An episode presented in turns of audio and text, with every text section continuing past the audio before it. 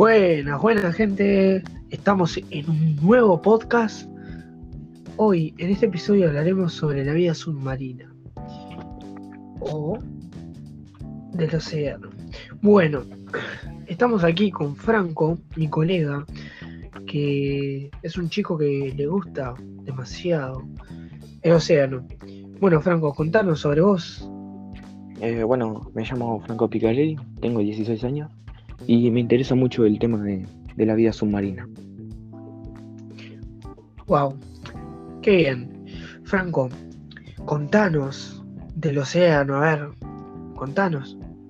Bien, eh, los océanos cubren las tres, las tres partes de la superficie de la Tierra, contienen el 97% del agua del planeta y representan el 99% de la superficie habitable del planeta.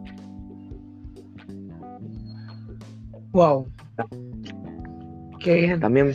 Y contame, contame. Bien, eh, los, los, océanos son una cosa muy importante porque las zonas costeras y todo eso dependen del océano. Más de 3 millones de personas dependen de los recursos y del océano. Wow, no sabía sobre ese dato. Que te deja pensando. Franco, ¿sabes algo sobre las ODS? Porque últimamente estuve escuchando mucho ese tema y sé que la vida submarina tiene su ODS, que pertenece a las ODS. Contame, Franco. Bien, ODS, los Objetivos de Desarrollo Sostenible. Básicamente son 17 objetivos que se plantearon los líderes mundiales para poder tener un equilibrio en el ambiente y poder sacar la contaminación y mantener la biodiversidad. En, realidad todos tienen un conjunto, ¿no? Ponele, te voy a decir uno. La vida submarina sería el número 14, pero como bien te conté, las zonas costeras dependen de eso para el alimento. También está el hambre cero, que es la gente que no, tiene básicamente para comer, y el agua limpia y saneamiento, que tiene que ver con el océano. Sí, sí.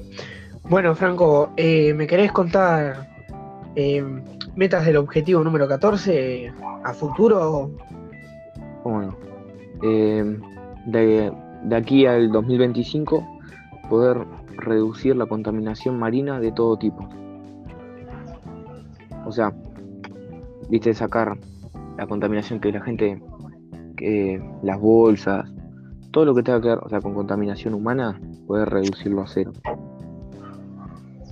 A cero total o lo más posible. O sea, le, estaría bueno reducirlo a cero, pero está, se va a tratar de hacer lo más posible. Qué genial. ¿Algo más? ¿Algunas metas más? Algunas metas más, sí. Eh, de aquí al 2030 aumentar los beneficios económicos de los pequeños estados en un desarrollo de países menos adelantados del uso sostenible de los recursos marinos. O sea, poder aumentar económicamente a los países que dependen del océano.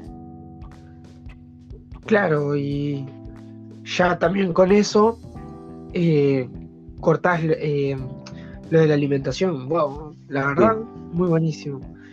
Bueno, Franco, eh, te agradezco porque yo no sabía de este tema y no sé, la verdad es algo muy a pensar. ¿Crees que hay una solución? ¿Crees que de nosotros puede salir esa mano para ayudar al planeta? Sí, creo que todo el mundo si pone un poco de su ayuda se puede llegar a lograr. Sí, ¿no? Qué genial. Bueno, gente, quedamos aquí. Gracias por sintonizarnos y bueno, nos vemos en un próximo episodio y quién sabe qué nos espera. Chao.